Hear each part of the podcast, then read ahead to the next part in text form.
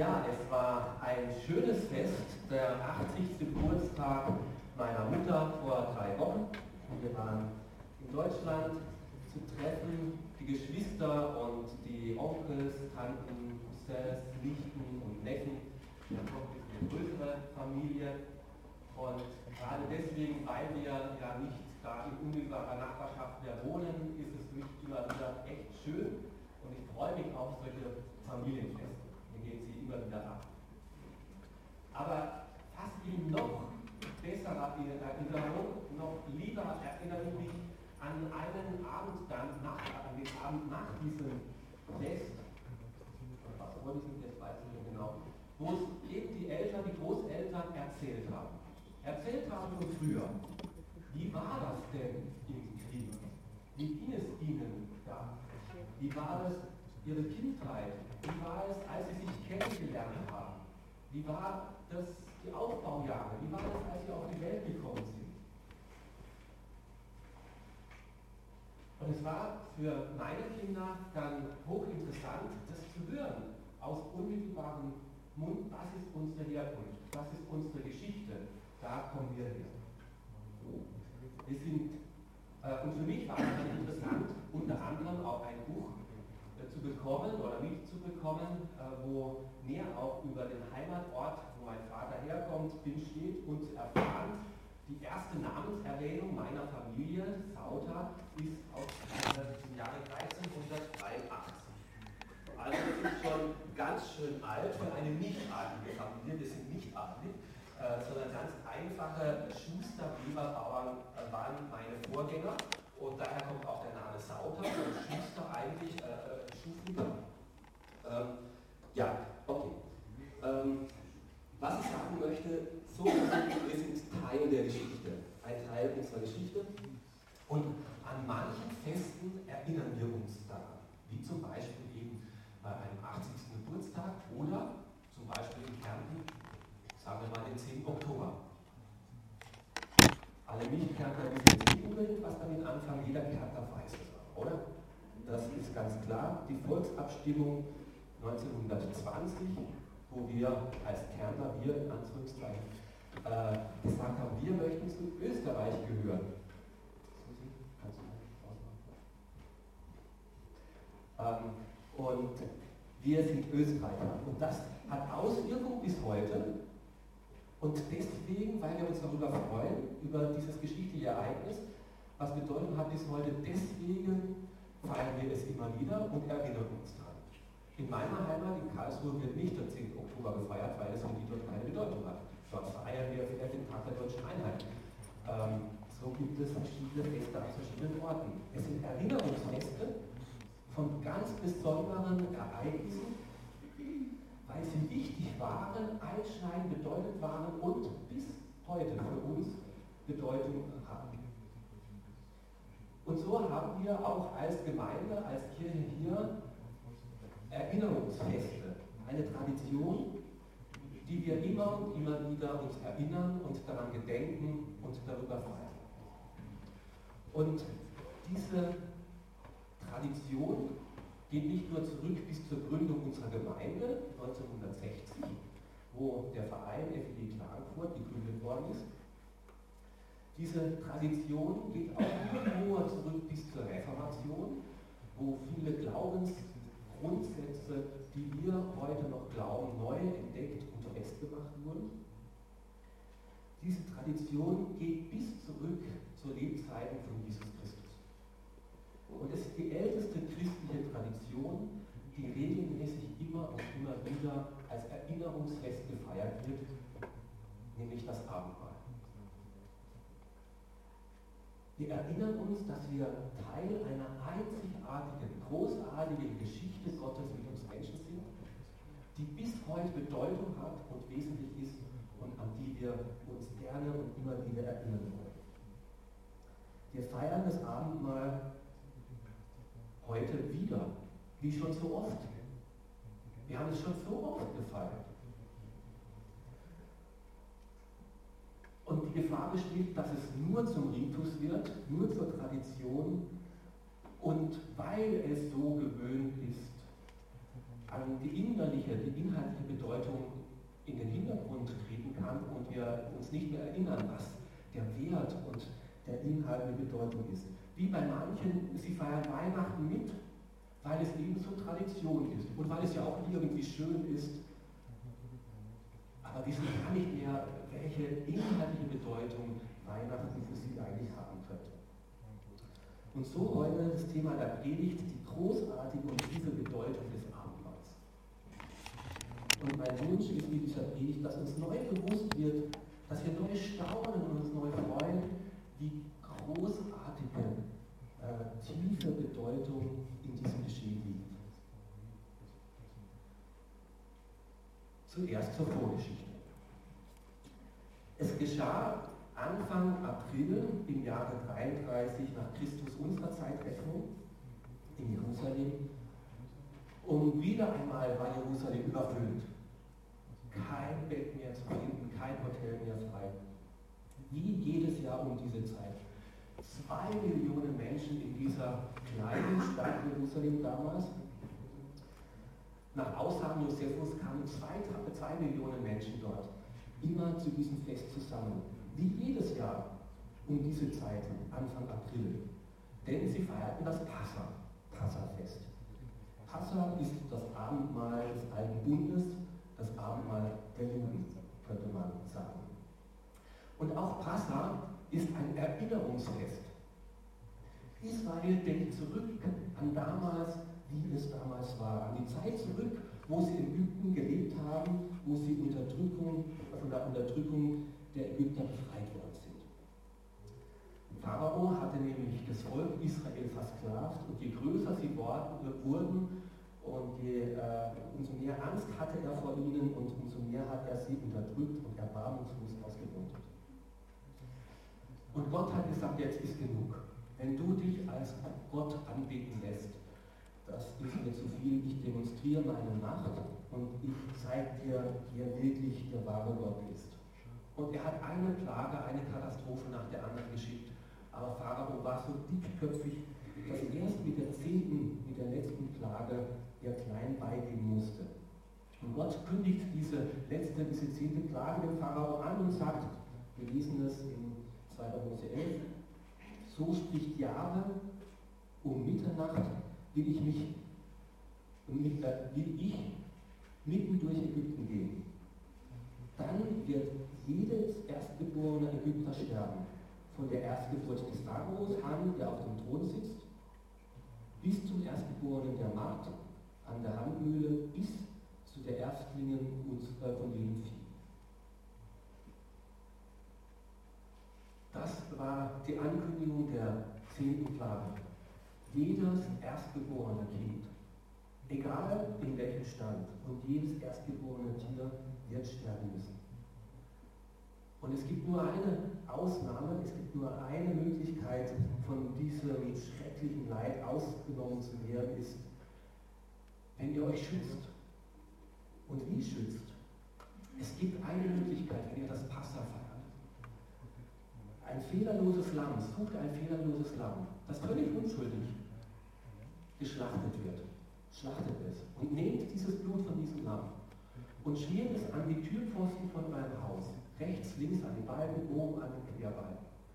Und geht von hindurch, durch dieses schwere Bluttür und in dieses Haus hinein und verbringt diese Nacht in diesem Haus. Und nur diejenigen, die das tun und sich darin schützen, an denen wird dieses Gericht vorübergehen. Und es heißt in 1. Mose Kapitel 12 dann, das Blut an den Häusern, in denen ihr wohnt, soll ein Zeichen zu eurem Schutz sein. Wenn ich das Blut sehe, werde ich an euch vorübergehen und das vernichtende Urteil wird euch nicht treffen, wenn ich die Ägypter schlage. Hättest du damals ein Lamm geschlachtet? Hättest du deiner Familie das erklärt, was Mose erklärt hat? Hättest du deine Türpfosten beschmiert? Wärst du die ganze Nacht im Haus geblieben? Und wie wäre es dir wohl in dieser Nacht ergangen, wenn du das gemacht hättest? Ich glaube, da hat kein Israelit ein Auge zugemacht. Ruhig geschlafen ist ja. Wie wird es sein, wenn dieser Gerichtsengel vorüberzieht? Und dann hört man das Schreien der Ägypter. Und wird der Engel vorübergehen? Wird das Blut auch für uns reichen, für uns gelten? Werden wir verschont bleiben? Eine Anspannung, eine Angst, ein Wachen und ein Beten. Und dann kommt der erste Sonnenstrahl, der Morgen, es ist vorbei. Das Gericht ist vorübergezogen. Wir sind verschont geblieben.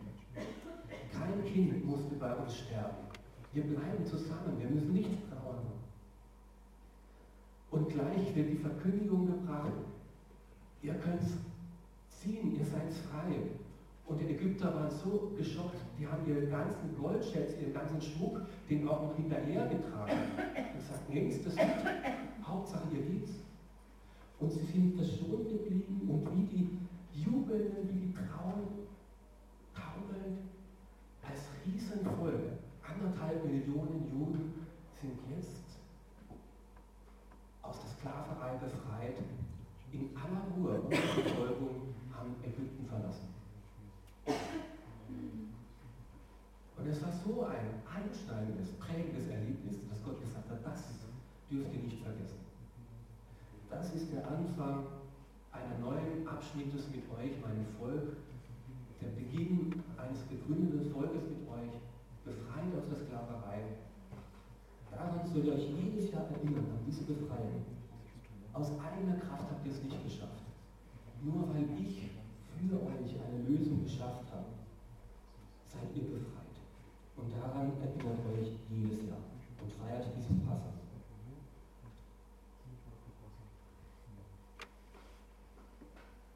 Und wer nicht ganz neu im Glauben ist, wer immer wieder die Bibel liest, der erkennt dann. Erkennst du die Symbolik, die vielen Parallelen zum Abendmahl, die vielen Parallelen zum Glauben an Jesus Christus. Und so feiert Jesus dieses Passamal, dieses Erinnerungsmal an die Befreiung aus Ägypten mit seinen Jüngern. Und dieses letzte Passamal, was Jesus mit seinen Jüngern feiert, ist zugleich das erste Abendmahl was er mit seinen Jüngern feiert. Und es war kein Zufall, dass genau an dem Abend, wo das Passamal gefeiert wird, Jesus das Abendmahl feiert. Das letzte Passa, das Jesus mit den Jüngern feiert, ist zugleich das erste Abendmahl.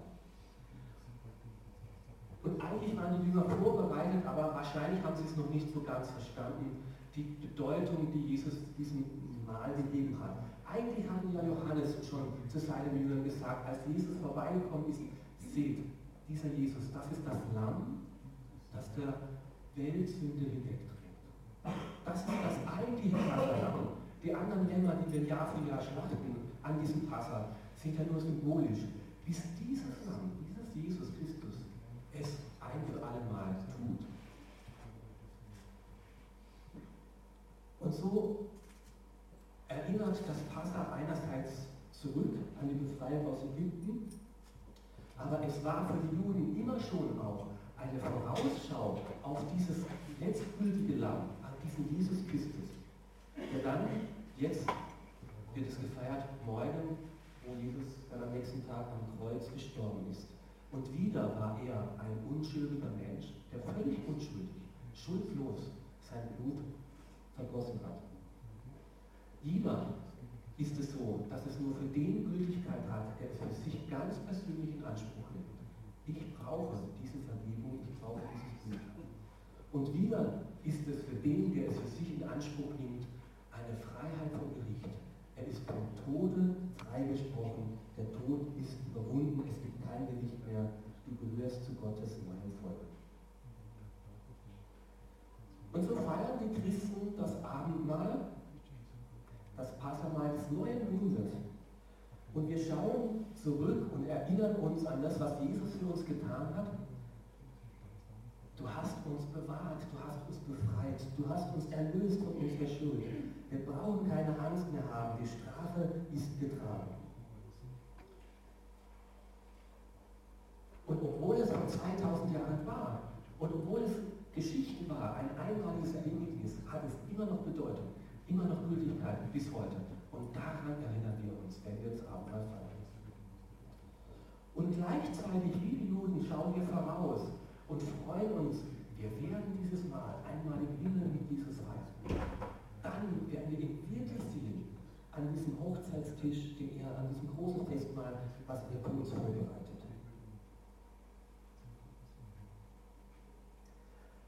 Und wie es so ist, Traditionen verlieren schneller an Bedeutung, als man glaubt. Und das war schon bei den ersten Christen so. Die haben das Abendmahl regelmäßig gefeiert, aber schon 20, 10, 15 Jahre später in Korinth, in einer Gemeinde, war es so üblich, dass schon die Bedeutung des Abendmahls verloren gegangen ist. Die haben gedacht, naja, Hauptsache wir treffen uns mit unseren Freunden, mit Gleichgesinnten. Wir haben da eine gute Zeit miteinander. Wir genießen die Gemeinschaft mit Leuten, die ebenso wie ich eine Beziehung mit Jesus haben. Und deswegen komme ich in den Gottesdienst, um gute Gemeinschaft miteinander zu haben. Mit denen, mit denen ich mich nicht so gut verstehe. Ja nichts gegen sie, die dürfen ja auch feiern, aber ich muss ja nicht unbedingt mit ihnen gemeinsam feiern äh, und äh, das Essen teilen. Und so musste Paulus in Korinthern sie ermahnen und sagen, hallo, erinnert euch an die Bedeutung des Abendmahls. Das ist nicht nur irgendein Abendessen, das ist nicht nur irgendein Fest, was ihr da feiert. Das hat tiefe Bedeutung. Und so schrieb er den Korinthern den, im ersten Korintherbrief im 11. Kapitel einen Abschnitt, schon im 10. Kapitel eigentlich, und 11. Kapitel über das Abendmahl, die Bedeutung des Abendmahls. Und ich möchte einen Teil davon lesen und euch bitten, wenn ihr die Bibel habt, sie dort aufzuschlagen. Im ersten Korintherbrief, im Kapitel 11, ab dem Vers 23. Und ich lese bis Vers 29.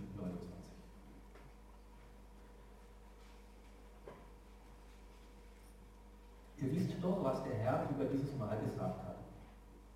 Ich selbst habe seine Worte so an euch weitergegeben, wie sie mir berichtet wurden. 1. Korinther, Kapitel 11, Vers 23.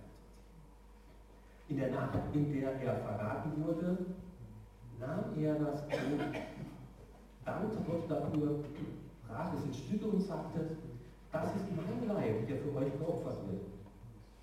Wenn ihr künftig dieses Mahl feiert und von dem Blut esst, Brot esst, dann ruft euch in Erinnerung, was ich für euch getan habe.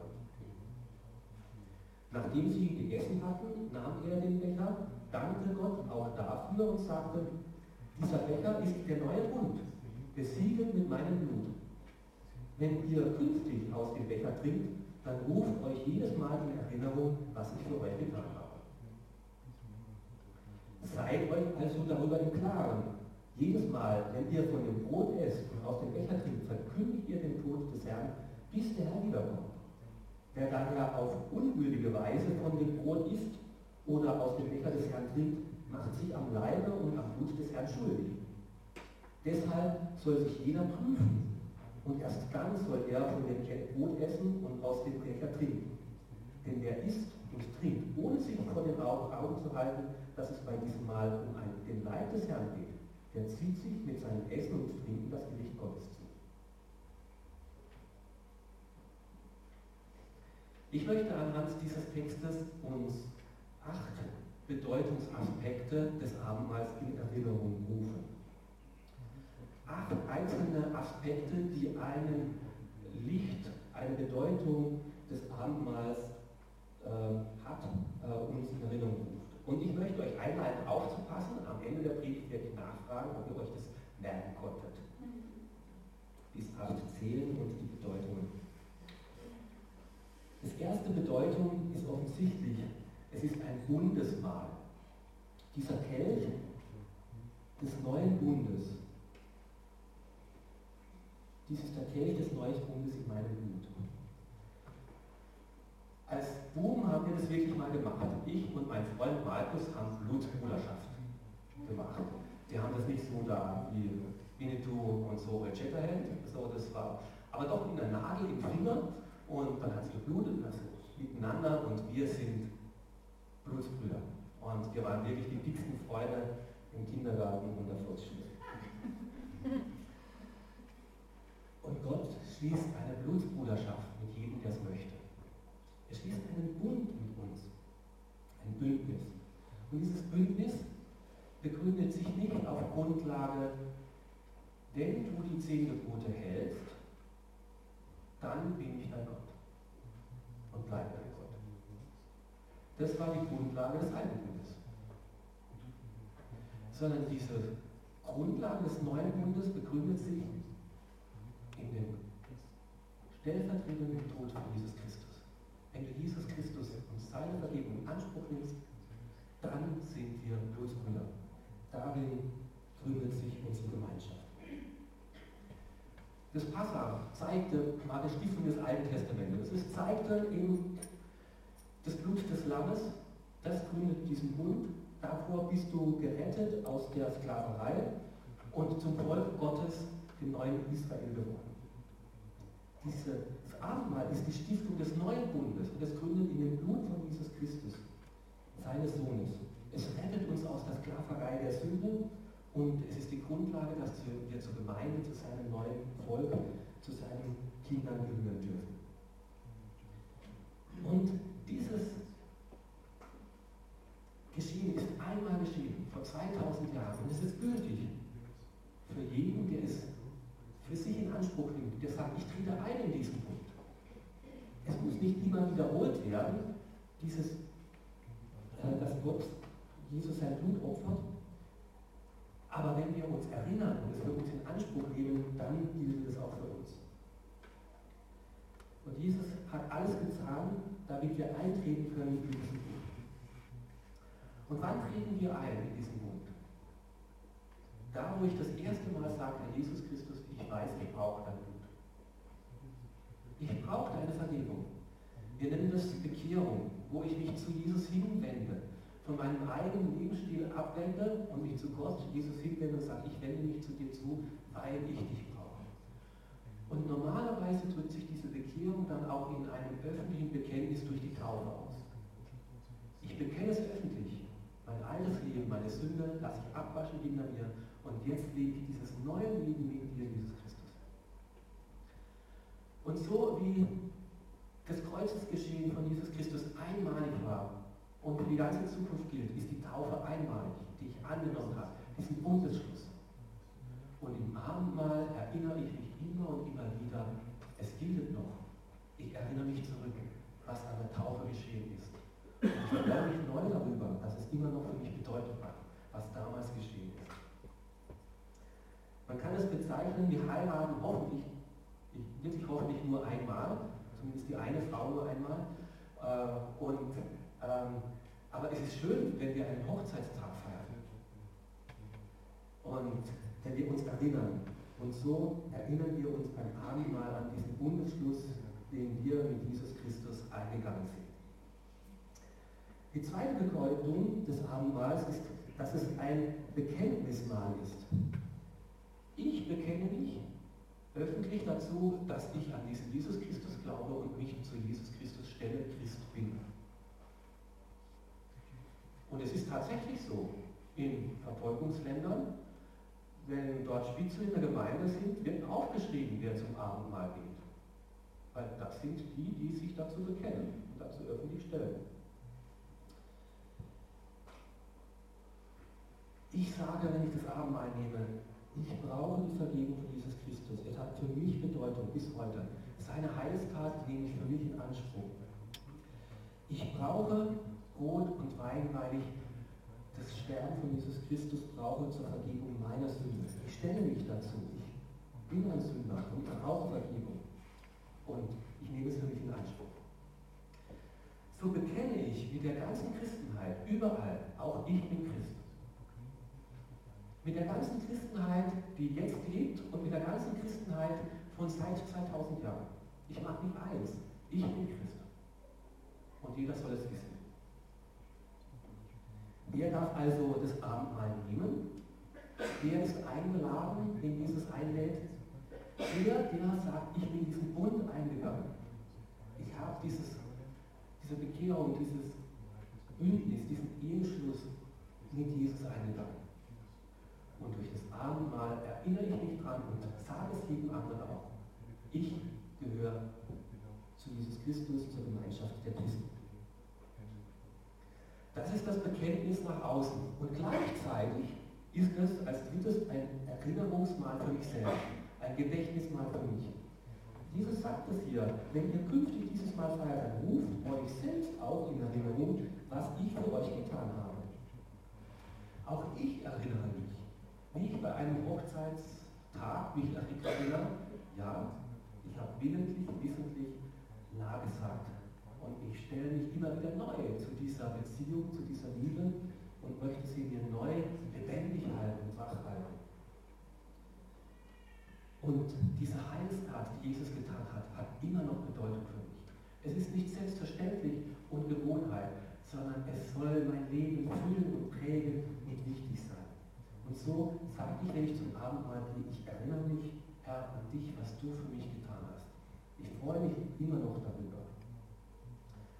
Und durch dieses Gedächtnismal, dieses Erinnerungsmal, möchte eher, dass es zu einem Liebesmal wird, dass die Liebe mit Jesus Christus immer wieder neu angefacht wird, eine, äh, eine neue Leidenschaft bekommt. Jesus sagt, er segne den Kelch und sagte, der Kelch, den wir segnen, ist das nicht die Gemeinschaft mit meinem Blut und das Brot, das wir brechen, ist das nicht die Gemeinschaft des Leibes mit Jesus Christus? Und es gibt eigentlich keinen Ort, der so innige Gemeinschaft mit Jesus Christus, meinem Herrn, ausdrückt wie die Gemeinschaft beim Abendmahl. Wo Jesus sagt, ich möchte dir so nahe kommen. Du sollst nicht nur hören, du sollst spüren und schmecken, wie sehr ich für dich bin. Und wie nah ich für dich bin. Und wie ganz ich für dich bin. Und ich nicht nur irgendwo bin, ich bin mit dir, bei dir, in dir so wie du mich aufnimmst und wie Brot und eine Stärkung, eine Kraftquelle für dich sein soll, so möchte ich dich stärken und bei dir sein. So nahe möchte ich dir sein.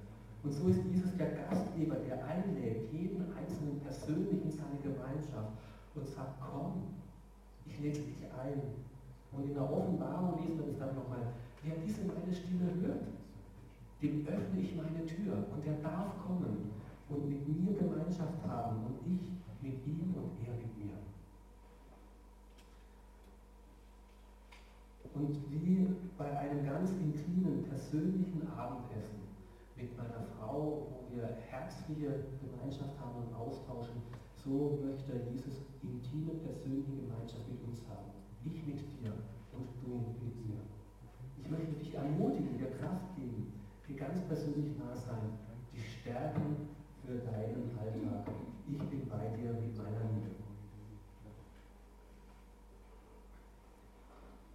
Natürlich wird so ein Hochzeitstag, er soll zu einem Liebestag werden, wird natürlich aber auch zu einem Selbstprüfungstag. Ja, wie steht es noch einmal mit uns? Stimmt noch das, was wir uns damals versprochen haben? Ist es noch gültig? Und so ist das Abendmahl auch ein Selbstprüfungsmal. Wir haben gelesen, der Mensch prüfe aber sich selber und so esse er von diesem Brot und trinkt aus diesem Kelch. Denn er isst und trinkt, ohne sich vor Augen zu halten, dass es bei diesem Mal um den Leib des Herrn geht, der zieht sich mit seinem Essen und Trinken das Gericht Gottes zu. Also wer darf das Abendmahl denn nehmen und was bedeutet es, es würdig zu nehmen und was bedeutet es, sich zu prüfen?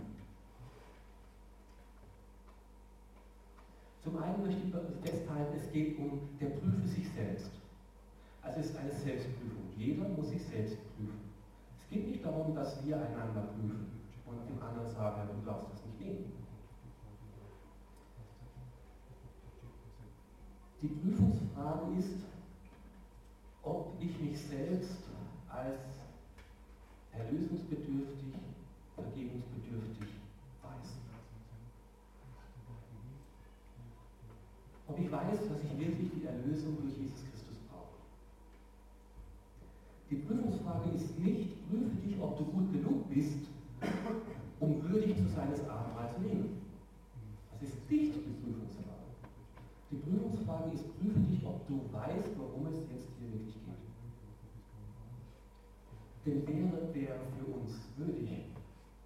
Wer wäre würdig für uns, dass Jesus für uns gestorben ist? Wer hätte das verdient? Wäre er würdig genug? Also ich bin würdig genug, dass du für mich stirbst. Das kann doch nie irgendjemand sagen. Niemand ist ausreichend anständig und nie hat jemand auch nur annähernd die Woche oder den Monat so verbracht, dass er sagen kann, oh, ich bin halbwegs okay, dass ich das Abendmahl würdig nehmen kann. Die sind alle wie der verlorene Sohn in der Geschichte Jesus erzählt hat, wo wir zurückkommen müssen und sagen, Vater, ich habe gesündigt, ich bin nicht würdig, weiterhin ein Kind zu sein. Und genau diese Haltung macht uns würdig. Genau diese Einstellung ist das, was uns würdig macht, das Abendmahl zu nehmen. Das Bekenntnis, ich bin unwürdig, dein Kind zu sein, aber ich nehme dieses Geschenk an. Du bist so fröhlich, du nimmst mich an. Dieses sich aber als unwürdig erleben und wissen beinhaltet auch, dass ich das ganz konkret mache und sage, okay, Lieblosigkeit und an Lieblosigkeit festzuhalten ist unwürdig. An Rechthaberei oder Rachsucht festzuhalten, an Rücksichtslosigkeit und Unversöhnlichkeit festzuhalten, das macht mich unwürdig. Weil ich kann nicht sagen, ich nehme deine Vergebung in Anspruch, aber ich gebe es nicht weiter wir beten das im Vater unser und vergib uns unsere Schuld, wie auch wir bereit sind, unsere Schuld zu vergeben. Zu vergeben. Ich kann nicht hartherzig bleiben, indem ich dem liebenden Jesus begegne. Ich kann nicht mich fröhlich an einen Hochzeitstag, an eine Hochzeit erinnern und gleichzeitig mit meiner Frau im Streit sein. Also die Bereitschaft zur Heiligung. Ja, ich bleibe daran. Ich bleibe dran, mein Leben soll immer mehr dementsprechend, wie Jesus es möchte. Ich nehme die Herausforderungen an, immer wieder mich reinigen zu lassen durch das Blut von Jesus Christus. Mir tut meine Sünde leid und die du mir bewusst gemacht hast, die tut mir leid und bringe ich jetzt vor dich. Ich will sie lassen. So ist das Abendmahl immer auch wieder eine neue Hingabe ja, wieder ganz neu gehört mein Leben dir. Und dann, egal ob man Christ ist oder ob man noch nicht Christ ist, wenn jetzt Gott Licht schenkt in ein, mein Leben hinein und sagt, da ist eine Sünde, wo ich nicht bereit bin, sie loszulassen. Oder wo ich zwar von Jesus gehört habe, aber mir eigentlich noch nicht klar geworden ist, dass er wirklich auch für meine Sünde gestorben ist, dann sagt Paulus hier, lass es an dir vorübergehen. Denk weiter darüber nach, aber klär die Sache zuerst. Denn wer unbußfertig das Abendmahl nimmt, der nimmt es sich selbst zum Gericht. Der, bei nirgendwo kommt mehr Gegenwart Gottes, kommt mehr Licht, kommt mehr Wahrheit und kommt es uns näher als im Abendmahl. Da ist das Evangelium so verdichtet da, und dann kommt es uns so nahe. Und da, wo wir das oberflächlich nehmen und dann wegwischen und ja, wird schon nicht so sein und, äh, und äh, da kann uns Jesus nicht mehr näher berühren. Da kann uns er nicht mehr zur Buße und zur Umkehr herausfordern. Und da sagt er, da wird es für euch zu Gefahr. So ist es also auch ein Selbstprüfungsmal. Wie steht es denn mit meiner Beziehung zu Jesus Christus? Dieses Mal, ich habe noch drei weitere Bedeutungen, ist auch ein Gemeinschaftsmahl. Denn ein Brot ist es, so sind wir aber viele, die von diesem Leib essen, obwohl es doch nur ein Brot ist. Das Abendmahl wird immer in Gemeinschaft genommen, immer. Man kann das Abendmahl nicht für sich alleine nehmen. Und es kommt auch in der Symbolik raus. Wir essen nicht Körner und wir essen nicht Trauben, sondern die Körner wurden zermahlen und zu einem Brot gebacken. Die Trauben wurden zertreten und zu einem Saft, Traubensaft oder Wein gemacht. Und so gehören wir auch als Christen zu einem Leib, zu einer Gemeinschaft zusammen. Und das Abendmahl ist nicht nur eine Gemeinschaft mit Jesus Christus selbst, sondern es ist auch ein Zeichen der Gemeinschaft mit den anderen Christen zusammen. Mit den anderen Christen, gleichzeitig wie ich Jesus Christus bekennen. Ich bin verbunden mit meinen Glaubensgeschwistern. Und deswegen wird das Abendmahl immer in Gemeinschaft gefeiert. Was ist der Grund, dass wir zusammenkommen?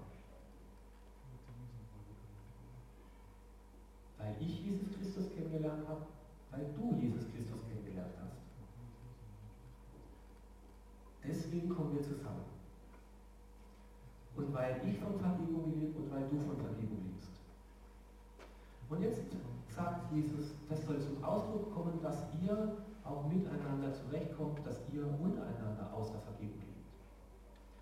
Und wenn wir dieses Mal in Gemeinschaft feiern, ist gleichzeitig auch immer wieder die Frage, nicht nur bin ich mit Gott im Reinen und nehme seine Vergebung in Anspruch, sondern bin ich auch mit meinen Geschwistern im Reinen und bin ich bereit, ihnen zu vergeben und in Versöhnung miteinander zu leben. Weil nur so können wir miteinander leben, nur so können wir miteinander klarkommen. Nur so kann die Gemeinde lebendig bleiben. Der Friede, den ich erlebe und die Vergebung, die ich erlebe, die prägt und muss unsere Gemeinschaft prägen. Daher die Frage immer auch, bin ich persönlich meinen Geschwistern, kann ich die Vergebung, die ich erlebe, auch anderen zusprechen und weitergeben. Und so tut das Abendmahl auch unsere Gemeinschaft gut und immer wieder erneuern. Weil jeder sich immer wieder neu sagt, und ich bin ein Teil dieser Gemeinde und ich bin deswegen Jesus, nicht weil mir das alles gefällt und weil mir alles taugt, sondern weil Jesus mein Herr ist und ich gehöre dazu und ich bin bereit, diese Gemeinschaft mitzuprägen und zu füllen und mit meinen Geschwistern versöhnt zusammenzuleben. Wer dieses, Gemeinde, dieses Bekenntnis nicht sprechen kann, der soll auch das Mal vorübergehen lassen. Solange bis er wieder zu diesem Frieden gefunden hat und diese Bereitschaft. Ähm, dann ist das Abendmahl gleichzeitig auch ein Verkündigungsmahl. Denn so oft ihr von diesem Brot esst und aus dem Kelch trinkt, verkündigt ihr den Tod des Herrn, dieser kommt. Das Abendmahl ist eine Verkündigung mit Worten und mit Zeichen und mit sichtbaren Dingen. Es wird deutlich und jedes Mal, wenn das Abendmahl gefeiert wird, erinnert, was Jesus getan hat und dadurch erklärt, was das bedeutet hat. Genauso wie am 10. Oktober jedes Mal in der Volksschule erklärt wird, was da passiert ist. Genauso erklärt das Abendmahl. Und wenn jemand heute das erste Mal da ist, dann habe ich heute erklärt, was wir hier feiern und warum wir das tun und warum uns, was der Tod von Jesus Christus uns bedeutet. Und genauso wie das war bei dieser 80. Geburtstagsfeier meiner Mutter, dass meine Eltern erzählt haben, wie das denn war zu der Zeit, als sie auf die Welt kam, als sie Kind war, als sie jung war. Genauso wird, sollen wir unseren Kindern erzählen, warum wir das Abendmahl feiern und was es mir bedeutet. Und wie es beim Passawahl, wenn man eure Kinder fragt, warum schlachtet ihr dieses Lamm, warum fahrt ihr das so, dann sollt ihr ihnen erzählen, was damals in Ägypten passiert ist. Und so sollen wir durch das Abendmahl verkündigen, dann sollt ihr erzählen, was dir das Abendmahl bedeutet, warum du es nimmst und feierst. Und wie lange sollen wir das tun? Bis Jesus Christus wiederkommt. Und so ist dieses Abendmahl auch als Abschluss ein Hoffnungsmahl. Ich sage euch, ich werde von nun an nicht mehr von diesem Gewächs des Weines trinken, bis an den Tag, an dem ich von neuem davon trinken werde, und zwar mit euch zusammen. Das Abendmahl ist gleichzeitig ein Hinweis auf die Zukunft dass wir auf dieses große Fest warten, wo wir diese Gemeinschaft nicht nur symbolisch mit Jesus Christus haben, in Brot und Wein, sondern tatsächlich faktisch in seiner Gemeinschaft stehen dürfen. Und darauf freuen wir uns, und das hat uns Jesus verheißen in der Offenbarung, dass er dieses Fest vorbereitet und diesen Abendmahlsaal vorbereitet, wo wir da eintreten dürfen und mit ihm Tischgemeinschaft haben. So ist dieses Fest auch immer wieder ein Hoffnungsmahl. Ja, es kommt die Zeit, wo wir es mit dir gemeinsam feiern dürfen. So, das war jetzt ein Schnelldurchgang durch verschiedenste Aspekte der Bedeutung des Abendmahls. Habt ihr schon gelesen, da gesehen, da Thomas hat fleißig mitgeschrieben. Der kann es uns wahrscheinlich sagen, aber vielleicht habt auch ihr aufgepasst. Äh, und jetzt möchte ich euch fragen, welche Bedeutungen sind euch hängen geblieben? Bekommen wir alle acht zusammen? Bitte fangt an. Bekenntnismal. Bundesmal. Liebesmahl. Liebesmal. Dann habt ihr was gesagt? Hoffnungsmal. Verkündigungsmal. Gemeinschaftsmal. Gedächtnismahl. Erinnerungsgedächtnismal. Verkündigungsmal. Verkündigungsmal. Selbstbildungsmal. Gut, danke. So ist es. Ich habe einen Cousin, der hatte das Glück, Pech, ich glaube, er empfindet es als Pech, dass er am 25. Dezember Geburtstag hat.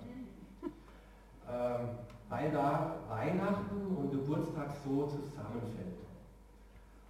Und die Gefahr ist, dass man dann nicht doppelt so viele Geschenke bekommt, sondern nur ein großes oder sowas. Ja. Ähm, okay. Aber im Prinzip ist Abendmahl genau das für uns, dass Weihnachten und Geburtstag zusammenfällt. Es ist nämlich dieses Erinnern an dieses großartige geschichtliche Ereignis vor 2000 Jahren. Dieses einmalige, wo Gott einen Bund geschlossen hat. Und dieser Bund wird verkündigt bis heute an alle Menschen auf der ganzen Welt. Er ist gültig weiterhin.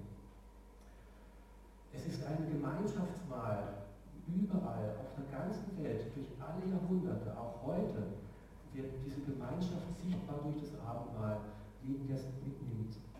Und es ist ein Hoffnungsmahl für die Zukunft. Das sind großartige Glaubenswahrheiten, an die wir uns erinnern an, durch das Abendmahl.